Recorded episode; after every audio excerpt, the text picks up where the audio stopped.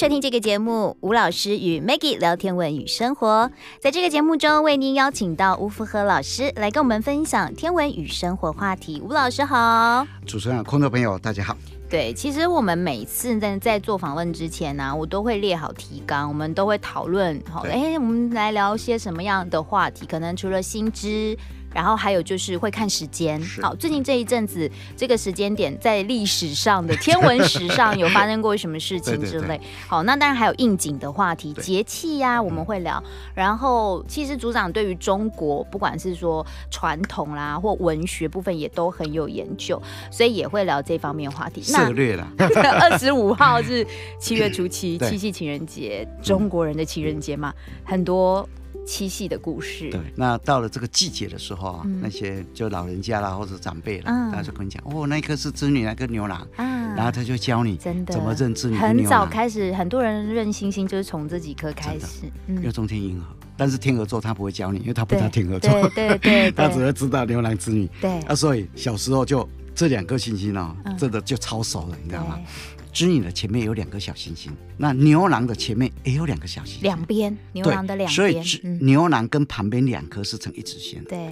那织女跟前面两颗是成三角形，小三角形。所以以前乡下就会教你，你要认牛郎织女很简单，用闽南语念，对，很可爱。一路抱囝伫胸前，左抱一个，右抱一个，对。牛能带囝伫两边，对，左牵一个，右牵一个。其实它有道理，因为说有时候传下来的东西哦。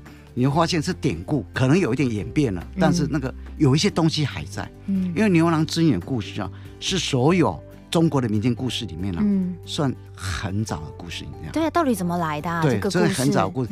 当然，中国已经把它列为中国一级的非物质性的文化遗产，中国自己。但是啊，你要推测牛郎自己什么时候？讲真的，应该推测不出啊。为什么？你知道吗？嗯，因为最先出现是在《诗经》里面。《诗经》就出现了，对，《诗经》出现。那你看一看《诗经》，《诗经》大家都很熟嘛，风雅颂，还有风雅颂，哦，十五国风、小雅跟大雅，嗯，还有宋的诗歌啊，啊，它三百首，其实两百九十九首，然后我们就，但是你看一下《诗经》的时间，它是从西周一直到春秋。我们小小看一下中国历史，是夏商周嘛，嗯，啊，夏商周，那夏朝是西元前二十一世纪到西元前十六世纪。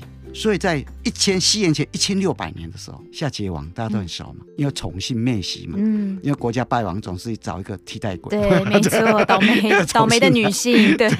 然后商汤就把他给灭了，对不对？那个叫做鸣条之战嘛，叫鸣笛的鸣啊，一个口右边一个鸟，枝条的条，嗯，鸣条之战。之战，结果商汤就建立商朝，那商朝又是从西元前十六世纪到西元前。一千一百年，这是商朝。为什么商纣王会不见？因为他宠幸妲己，这样子，嗯、所以就被周王给灭了。灭了那一年是西元前一零四六年，嗯、发生牧野大战。牧野大战以后，那周朝就起来了、嗯、啊。所以周朝应该就从西元前一零四年，我们通常就讲西元前大概一千一百年左右。这个周朝其实一直到西元前两百二十一年。其实他没有到两百二十年，大概西元前两百五十几年了。嗯，其实周朝就不太。嗯，但是因为那时间又分成春秋跟战国。对啊，所以周朝里面哦又分成西周跟东周。对，所以西元前一千一百年到西元前七百七十一年，我们叫西周。那西元前七百七十一年西周结束以后啊，东周兴起。东周就从西元前七百七十年一直到西元前两百二十年，这是东周。那这个东周里面啊有两个时间。就西元前七百七十年到西元前四百七十六年，我们叫做春秋。为什么？嗯、因为鲁国的编年史有春秋，嗯、所以就把这个年代叫春秋。那西元前四百七十五年，一直到西元前两百二十年，秦始皇把六国灭了，连那七国统一天下，这个叫战国。那为什么这样战国？因为刘向写一本书叫《战国策》，所以你看《诗经》哦，是西元前四百七十六年以前的书哦，因为这个《诗经》是。吸收写到春秋，嗯，所以我们讲牛郎织女啊，嗯、牛郎织女啊，其实在《诗经》的小雅里面，大东啊，啊，它有个有个章节叫大东下的，嗯、就讲过一句话：“为、嗯、天有汉，我也就是助词嘛，嗯，天空中有汉，汉朝的汉，嗯，银河了，就、哦、汉是银河的意思，对，为天有汉。嗯坚毅有光，嗯，监监视的监，就你看它，它有光哦，看到这银白色的，就这样坚毅有光。其彼之女，其是一个竹字旁角啊，嗯，好，那个一只两只的只，那个就没有生命那个字，是。其彼，嗯，其是倾斜的意思，彼是彼此的彼，其彼之女，也就是说，织女跟前面两个形成一个斜斜的角度，三角形，哦，他讲的是这个。起笔之女哦，织女看起来斜斜的，跟前面那三个两个星星那个三角形，一个三角形。对哦，啊，诗经就这么描述了。对，就这样子。起笔之女啊，终日七相，相是相助的相，完成的意思。嗯，听过乡里吗？经理啊，协理啊，就是那个乡。的那个乡，那个乡其实就是完成、协助的意思。终日七相，每一天都要走。呃，七个时辰，七个时辰，因为一天十二个时辰呢，他走大半天呢，每一天都要这样。那这个什么意思？你知道吗？因为啊，通常风雅颂，风是讲民间的，民间写的抱怨的，很辛苦啦，抒发的一些。那雅就不一样，雅都是士大夫在写，嗯，小雅跟大雅都士大夫在写，也就会有些士大夫是看不下去，然后就写感叹的一些诗词，就这样。因为周朝刚建立的时候，嗯，他就要大批的劳役。那商朝这些移民啊，一定被他们抓来当劳役了。是，所以当时候商朝的一个首领叫武根，他就联合三个部落，嗯，然后就叛变。叛变的时候就死很多人，周朝就加紧控制。哦，那就劳役更多的商朝的那移民了。嗯嗯，那就非常的辛苦。其实呢，《小雅大东》后面还一句很重要的话：“为南有机，不可以播扬。嗯嗯，为北有斗。”不可以易九江。他说：“你这个时节往南面看，它好像有一个本基，但是这个本基啊，居然不能养谷物。也就是说，我们这些彝族人啊，工作很辛苦，但是看起来谷物吃不饱，都吃不饱。好，只能看你就没办法。中国有机绣嘛？啊，而且机绣在哪里？就是。”人马座，有时候我们把它看成个茶壶嘛，茶壶的壶嘴跟茶壶的右边呢、啊，壶身跟壶嘴合起来四颗星，那个叫机绣。哦，是为南有机，不可以播扬。但是这个机绣的上面就南斗六星啊，所以讲一句话：为北有斗，好像勺子一样。嗯嗯，但是不可以易九江，不可以舀九江。明明看到有吃的，但是你就是没有办法拿来吃，就这样。嗯，所以。小雅大东的为北有斗，你不要以为是北斗七星。哦，是南斗，南斗六星。哦。所以这首诗啊，嗯、有两句很重要的话，一个就跟七夕有关系，嗯、一个就天文里面有些人会把它解释北斗，真的错了，嗯，它是南斗流星。嗯、有两句很重要，为天有汉，坚毅有光，其彼之女，终日期相，就这样。嗯、为南有机，不可以不扬；为北有斗。不可以忆九江，所以是很辛苦的一首诗。对啊，哇！可是你就觉得好厉害，把民间的疾苦全部都写到天上去了。真的，真的。所以，所以你去看《诗经》的时候，因为那时候字也没很多，那写的都很简短，嗯，但是就抒发很多很多的东西。嗯，所以如果听到我们节目，就把《诗经》拿起来 看一下，Google 一下也可以啊。Google 一下，Google 对，所以七夕牛郎织女啊，讲真的啊。就不可考，到底什么时候出来的故事？我们已经不知道他《诗经》以前的故事了。嗯，《诗经》以前的故事了哈。对，那当然还有什么孟姜女啊，大家很熟。孟姜女哭倒长城。对，那秦始皇，虽然很多版版本，但是比较熟的就是呃秦始皇。嗯，因为秦始皇要在山海关，因为他是秦国临淄人，山东那边的人，他最他先生是万骑良。然后他先生就被秦始皇去盖山海关嘛，嗯，那后来都没有回来，因为他们刚结婚呐，嗯，看到先生都没有来好几年了，他就辛苦去找他，找到了以后，人家跟人家都死了，嗯，死了以后就就是五人种啊，一大堆啊，他很辛苦，一个去挖，挖也要想到一个方法，他就用法簪沾他的手，那血流下来以后，那那个血跟尸骨合起来，发现是他先生，嗯，他就抱着他先生投海自尽。嗯，结果长城倒了，哭倒了，哭倒长城了，就这样子。所以他是是秦始皇的年代啊，就那个年代。嗯，那很有名的中国的故事，就是梁山伯与祝英台。啊，梁山伯与祝英台，大家都认为是真的，哎，他是东晋时候，有人认为是西晋，但是有人认为东晋是。认为比较，等一下，《梁山伯与祝英台》不是只是小说故事吗？是真的有这个记录的故事吗？对对对对，是真的有这个故事哎，真的有这个故事。祝英台，他是浙江上虞人，嗯虞美人的虞，上虞人，嗯，他是排行老九，嗯所以要做饮酒，对 吧？饮酒哦排行老九嘛，哈、嗯梁山伯本身呢，哈、嗯，他是会稽人，会但是浙江会稽人，有人说贵，但是比较多人念会，会稽人，嗯桧木的快，嗯，一个木字旁，一个会，会不会的会，嗯，那稽就稽查的稽稽，查的稽哎，，就嗯会稽人。年轻的时候，突然就两个都去求学。祝英台很喜欢读书嘛，嗯，就女扮男装。对，后来，因为他那个祝英台爸爸妈妈看他，又讲他爸爸看他都不回来，嗯，结果就骗他回来。回来以后就许许配给马马文文才，才，就这样。梁山伯祝英台我看了十几遍，真的，真的是你说的哎是黄梅调 吗？对对对，嗯。哇，那时候一看再看，就很感动的那个年代了哈。可。是真的有这个记载，真的有这个记载，嗯。真的有这个记载。嗯。然后后来就是梁山伯知道以后啊，嗯，然后他做到鄞县的县令，所以他其实是有做到县令，对他做到县令了，不像故事里面是一个潦倒的穷 书生这样子做到县令，，鄞县的县令，那个银字啊，应该怎么写？你知道吗？谨慎的谨，把言拿掉，讲话的言拿掉，右边加一个耳朵旁，那个字念啊，鄞那个字念音，哎，对，银线，他做到银线的县令，啊他做到银线县令以后啊，后来就知道。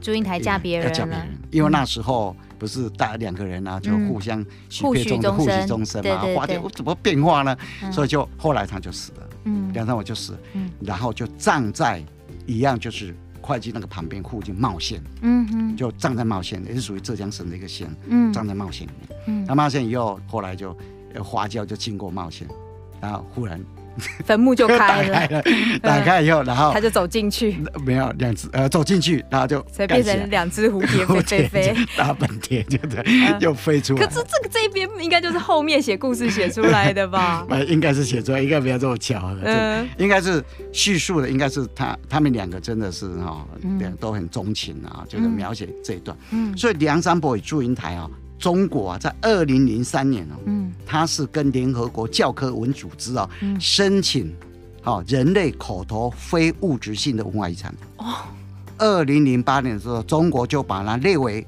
嗯。中国一起非物质的文化遗产。文化遗。产，梁山伯与祝英台。对，所以这些地方，说不定现在去，他们还立个什么碑啊对之类的，对对鄞对县啊，因为是观光嘛，会稽呀哎对对对这些地方。对，也就是这样子。哦啊，列为就很重要的那个，但是也耳熟能详嘛。所以你刚刚说是从东晋开始，对，有人认为是西晋，西晋比较前面嘛，东晋嗯有两个版本，一个西晋，一个东晋哦。但是看起来，我稍微去翻了一下史料，嗯嗯 好像东晋比较多，就东晋因为这的时间很久了嘛，对时间都已经很久，所以有时候你也也不知道，对。呃，它真假怎么样嘛，啊，东晋跟西晋，反正西晋先，再过来就东晋嘛，哈，对对哎啊，所以反正就知道，真的在晋朝的时候就有这种事情发生。哦，哇那，真的很有意思哎。宋朝的时候，就是发生呃在苏州、杭州、镇江《白蛇传》就 这样子。宋朝的时候，对，那是宋朝宋朝，这就比较近了吧？而且记录也很多了吧？对？记录很多，对，文字记录很多了。金金山寺啊，水漫金山寺，水漫金山寺啊，嗯。啊，各位如果 Google 的话，可以去 Google 了。哈对对对，金山寺我有去过，下面它在镇江。你，也不去金山寺看一下，就刚好如果有赶车，我就只能在 金下面山寺很有。名哎，但是对啊。华海不是像电影演的那样子，千万不是，因为华海是真的有一个人，而且他是个很有学问的人，嗯。他是一个有发菩提心的人，也很有善念的人，你知道？嗯，他真正华海真的名字叫裴文德，裴永俊那个裴，裴永俊的裴吗？对对？OK，一个飞翔的一个文章的文字，他叫 裴文德。他是裴文德唐，朝的人，他爸爸叫裴休，休息的休。那他爸爸在潮州观是很有名的，你知道吗？他爸爸是一个笃信佛教的人，哦，然后他小朋友非常聪明，在唐朝的时候，佛教很兴盛，非常兴盛，对，出了很多出名的一些师傅啊，就这样子。嗯，那后来这个他考上状元，你知道吗？裴文德考上状元了是，很聪明的人，，对，就变成翰林学士。嗯，有一天啊，一个皇子生了重病，嗯看起来是没药医的，然后他就跟苍天祷告。嗯说我愿意代替皇子嗯来受灾祸，然后他就出家，他就希望他好起来。后来他爸爸把他送到湖南潭州去啊，嗯就拜龟山的灵佑禅师啊，嗯，龟山禅宗里面龟山派里面龟山养宗派，他是始祖啊，灵佑禅师啊，非常有名的啊。当时灵佑禅师给他的华号叫华海啊，那个很有名的人，不像那个写的那样，你知道吗？白蛇传里面把它写成反派角色。而且金山寺是他盖的、欸，嗯，金山寺，那为什么盖金山寺？你知道吗？嗯、后来他学成以后啊，就有一天就到镇江来。那个镇江的长江里面有座山叫金山，不是很高。嗯，那时候在长江的中间哦。嗯嗯。长江中，现在金山是在长江的旁边，是因为长江改道，因为在长江中间去的人不多嘛，不容易去嘛。对。他就在那边修行。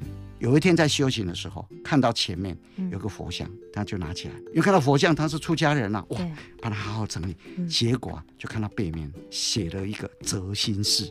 泽心泽啊，就三点水啊，啊，呃，恩泽的泽，哎，恩泽泽心，心脏的心，寺庙的心，泽心。结果他就去，哎，怎么会这个心泽心寺啊？怎么一个佛像？他就去考察，发现啊，在很久以前啊，北魏那个时候啊，这边是一个寺庙，哦，是是泽心寺，后来反悔了，嗯。哦，他觉得很不忍，他是当时的考古学家，对，很厉害啊，因为其实你只要有心。对，还有又很聪明，你知道吗？嗯嗯，然后就发现，发现以后，他就那天晚有一天晚上，嗯。他对着佛祖就发誓许愿，我要重建泽心寺。哦，然后怕愿望啊下的不够重，他居然把无名指给烧了，烧掉，燃指发誓，燃他的燃指发誓，把给烧了，你知道吗？嗯嗯，你烧烧看，我不要，我不要，好痛哦。结果啊，他就有几个僧众一起跟他。然后就开始要建庙啊，要建庙的时候，突然有一天往下一挖，很多黄金，挖到黄金，挖到黄金，嗯，真的。但是啊，所有人都要去拿，说：“喂，师傅，我们可以用黄金来盖寺庙啊。”嗯嗯。然后法海就法海是跟他讲：“不行，不义之财你不能得。”他就把它交给当时的镇江太守，嗯，叫李琦吧，交给他，交给他以后，镇江太守很感动，你知道吗？哇！这个和尚居然不贪下这么多黄金呢，对吧？他就上报给朝廷唐玄宗，唐玄宗就非常的感动，有黄金给他们吧，去盖庙，然后就敕令金山寺，就这样。哦，原来是这样。这时候法海怎么会变成这样子呢？就这样子。就是民间小说的改写。白蛇是真的有，嗯，因为在金山寺里面就有写金山志，等于是跟金山寺有关的事物的记载。对，它上面就有写，他们在挖的时候。挖到一个阶段的时候，出现一条白蛇，非常大的一条白蛇。嗯，结果所有人啊都要把它打死，你知道吗？嗯，法海就阻止他。他说：“从以前到现在，只有高祖斩白蛇起义，没有你们去杀白蛇的，不行。叫所有人都坐下来，开始诵《楞严经》，嗯，哦，《法华经》《金刚经》，嗯，就一直诵，一直诵，用那个白蛇居然就不动，吐着口信，吐舌头，吐舌头，就这样子，要停在那里。结果大家就停了，停了以后。”法海就再念再诵《金刚经》，结果那个白蛇就跟他示意，也就是说他听懂了，嗯，他要离开了。哦，结果一离开以后啊，嗯，淹大水，淹大水就这样，呃，那淹大水以后啊，也变成电影了，就这样子。所以原本说不定白蛇是镇住那些大水。对，对呀。那后来华海功力也够啊，就镇住了嘛，啊，就是。所以你看宋朝后来，因为那唐朝嘛，那宋朝后来有一个宰相张商英来的时候，就在那边提手诗。半间石室安禅地啊，嗯、哦，他看到华海的的山洞里面，他在那边打坐啊。半间石室就一半，那小小一个小小的一个地方，是他修行的地方。对，安禅地就这样子。他说：“盖代功名不易磨，你盖了金山寺有这个功劳，没人是可以忘记。不易磨，磨失的磨，磨掉啊。盖代功名不易磨啊。白蟒蟒蛇，白色的蟒蛇化龙。”归海去哦，白蟒化龙归海去，在海里面。你这也是很好的描述。对对对，嗯，岩中留下老陀陀，岩中留下老头陀，对，研究这个山洞里面，岩岩石的山洞里面就留下个老头。为什么老头？因为当时的灵佑禅师啊，就跟花海讲说，你修很苦的一个修道的方式叫头陀。头陀，对，头头发的头啊，头啦，头部的头，那陀就是一个耳朵旁一个他那个字啊，阿弥陀佛陀，哎，对对，要修头陀，苦修三年，当时林佑禅师就叫华海去挑水，你知道吗？给所有的师傅吃，你知道吗？嗯，那有一天，因为他是一个根本就是一个读书人嘛。公子哥。对啊，怎么挑得了？有一天呢，就挑到后很累，你知道，就对着水讲话，开玩笑啊。他说：“丛林吃水，丛林就是师傅嘛。丛林吃水，翰林挑，他是翰林学士啊。对，你没有吃水，既然有翰林来挑，对。纵然吃了也难消，你们吃了也会难消的，难消化下去。结果啊。”听说那天晚上所有人都拉肚子，这是下咒语的概念吗？结果林耀禅师一看，知道，知道华海好开玩笑讲的话，太皮了。结果他就把所有的僧众召过来，跟他们大喝一声啊，老生打一坐，哎，消除万担粮，大家就好起来。哦，就这样子，所以他的法力更高，就这样子。啊，所以他这个。都有记载啊，所以《白蛇传》啊，大家哎，好有意思啊！我们本来只要聊个牛郎织女，不小心把这么多的这个中国算是传说跟典故都把它跟大家分享一下哈。哎，不过今天也来到了八月二十九号了，八月的最后一个周末假日了哈。是，其实我想到一件事情呢，我们回归到天文。对，哎，八月份这个这个时间点，其实曾经有一个重要的事情，就是以前我们。小时候不好意思，我小时候还是啦，就是都要念九大行星。对，现在小朋友你问他太阳系几大行星啊，绝对不会有人跟你回答九大行星，会，大家都回答 八大行星。因为现在资讯啊，而且现在的教育，讲真的，嗯，成功很多了，真的。那其实以前真的九大行星，嗯，就是离太阳最近的水星，对，金星、地球、火星、木星、土星、天王、海王，还有一个冥王，对，还有一个冥王，嗯，那。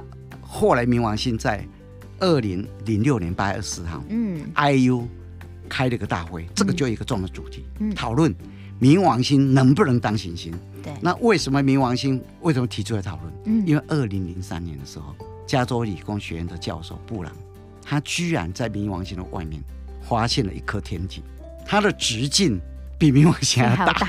它的半径是一千三百公里，一千三百公里。那冥王星一一七八就一一八零，它比它还大。那那一颗星星被发现以后，大家都叫它做小行星。那你冥王星比它小，怎么会叫做行星呢？那时候大家还有一个争议，更久以前还有一个争议，比月亮还要小。月亮的半径都一七三八了，月亮都卫星了，你怎么可以当行星呢？对。所以从以前就吵到现在。后来这一颗被发现以后啊，布朗教授发现这颗以后，就再重新又吵起来。所以。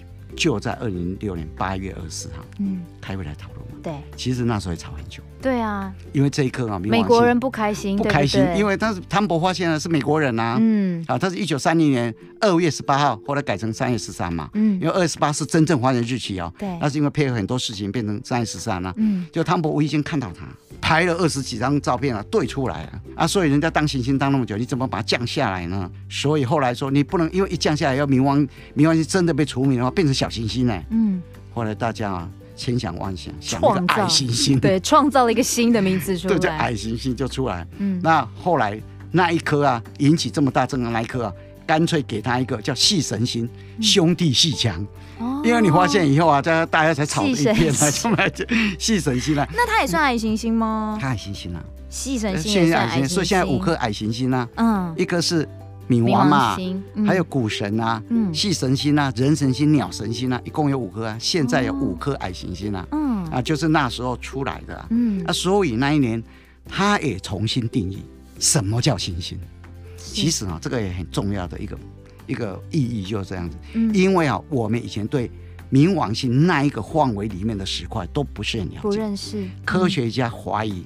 有很多比冥王冥王星还大的，应该很多。嗯哼，所以你现在不解决，以后如果发现比冥王星大一点点，你以后啊，太阳系的行星你又念不完。对，真的很可怜。对啊，太阳系 下山了还没念完，真的。对对。所以赶快解决。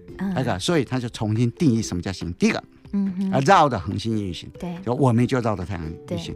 第二个，它要足够大，大到它的内聚力够。